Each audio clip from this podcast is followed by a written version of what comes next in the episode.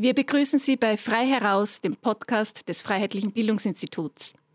Die folgende Sendung wird in Kooperation mit der Wochenzeitung zur Zeit produziert. Heute spricht Andreas Mölzer zum Thema Grenzenloses Europa.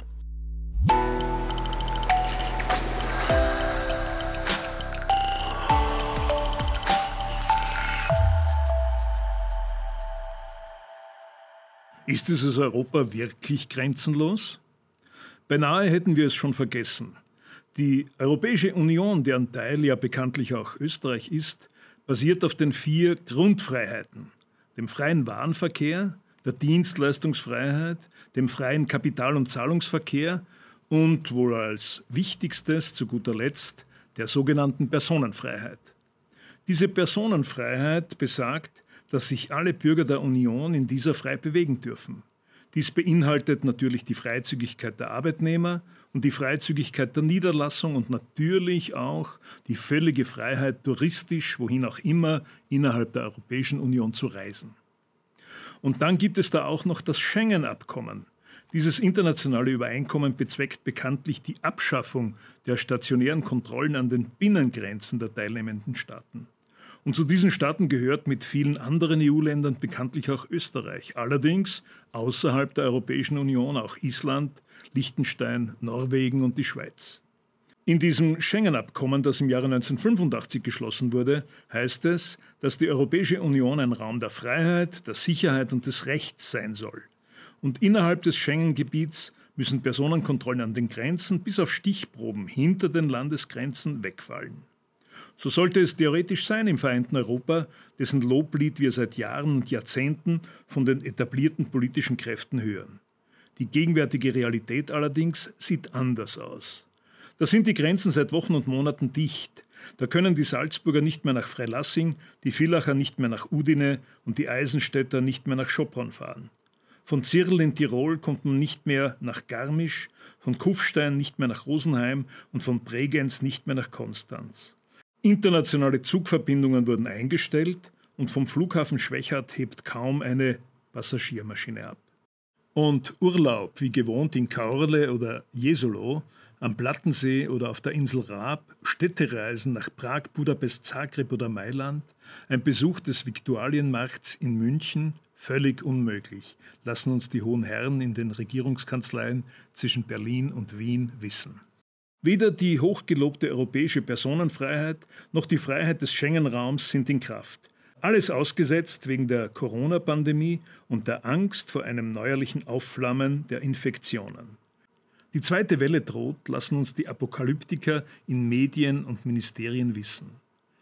Nun wissen wir natürlich, dass bei schwerwiegenden Bedrohungen der öffentlichen Ordnung und der inneren Sicherheit jedes EU-Mitgliedsland die Kontrollen an den Binnengrenzen vorübergehend bis zu sechs Monaten wieder einführen darf.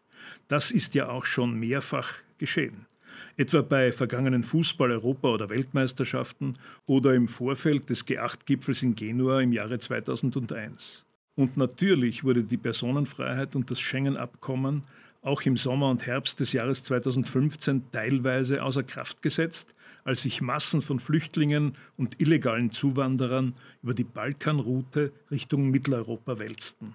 Und jetzt sind es eben die Reisebeschränkungen wegen der Corona-Pandemie, durch die die Personenfreiheit und das Schengen-Abkommen außer Kraft gesetzt sind. In weiten Teilen Europas, insbesondere bei uns in Österreich, aber auch bei unseren südöstlichen Nachbarn, bei Slowenen und Kroaten, auch in Griechenland, scheint diese Epidemie am Ausklingen zu sein und die Erfordernisse der Tourismuswirtschaft schreien geradezu nach Grenzöffnungen. In Kroatien und Slowenien, wo es keine nennenswerte Anzahl von Corona-Fällen gegeben hat, arbeitet man offensichtlich massiv an zwischenstaatlichen Abkommen, um die Grenzen für Touristen zu öffnen. In Griechenland will man die Flughäfen wieder aufmachen, um den Tourismus anzukurbeln. Auf den griechischen Inseln hat es beispielsweise so gut wie keine Corona-Fälle gegeben. Und sogar das Corona-traumatisierte Italien will schrittweise die Anreise von Touristen ermöglichen. Die österreichische und die bundesdeutsche Regierung allerdings stehen da auf der Bremse. Der Berliner Außenminister Maas verkündet streng, dass es für die Bundesbürger keinen Sommerurlaub wie früher geben würde und der Wiener Amtskollege Schallenberg stößt ins selbe Horn.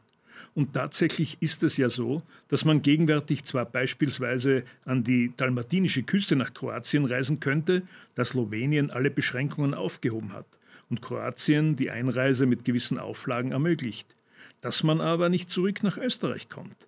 Denn hierzulande muss man, wenn man keinen aktiven Corona-Test aufzuweisen hat, zwei Wochen in Heimquarantäne gehen. Man arbeitet zwar an diesem Problem, heißt es aus Regierungskreisen, es gebe bilaterale Verhandlungen und Gespräche auf EU-Ebene, um das Problem gemeinschaftlich zu lösen. Vorläufig aber hoffen die Österreicher und die Bundesbürger vergeblich auf eine verbindliche Auskunft, wann es denn möglich wäre, etwa für eine Urlaubsreise die Grenzen zu den südlichen Nachbarländern zu passieren. Sowohl die Deutschen als auch die Österreicher scheinen darauf zu setzen, die Bürger zum Urlaub im eigenen Land zu vergattern. Und tatsächlich gibt es keinen Mangel an entsprechenden Ideen, diesen Heimaturlaub durch Gutscheine und ähnliche Benefizien zu befördern.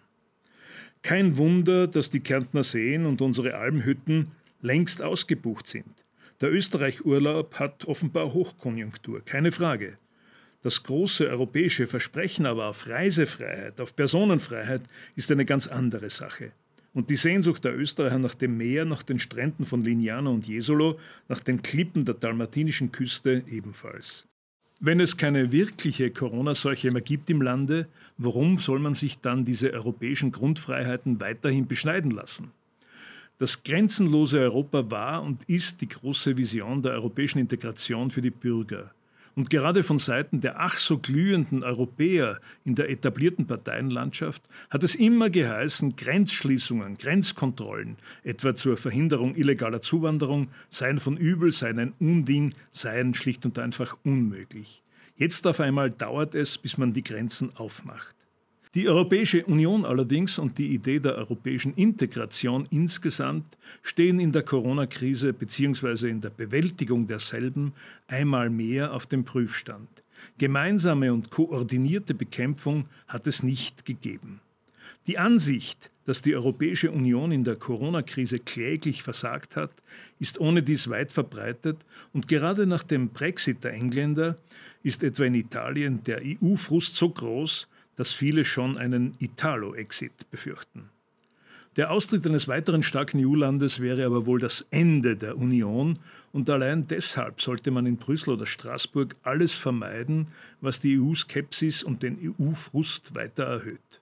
Wenn die Eurokraten nun nicht einmal in der Lage wären, koordiniert und gemeinsam, sei es auch in einem Stufenplan, die Reisefreiheit und damit die Freiheit für Touristen und Erholungssuchende, aber auch die Personenfreiheit für grenzüberschreitende Arbeitssuchende wiederherzustellen, dann müsste man das wohl als ein überaus dunkles Omen für die Zukunft Europas bewerten.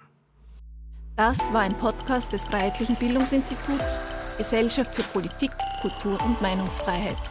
Gedanken zur Zeit machte sich Andreas Mölzer.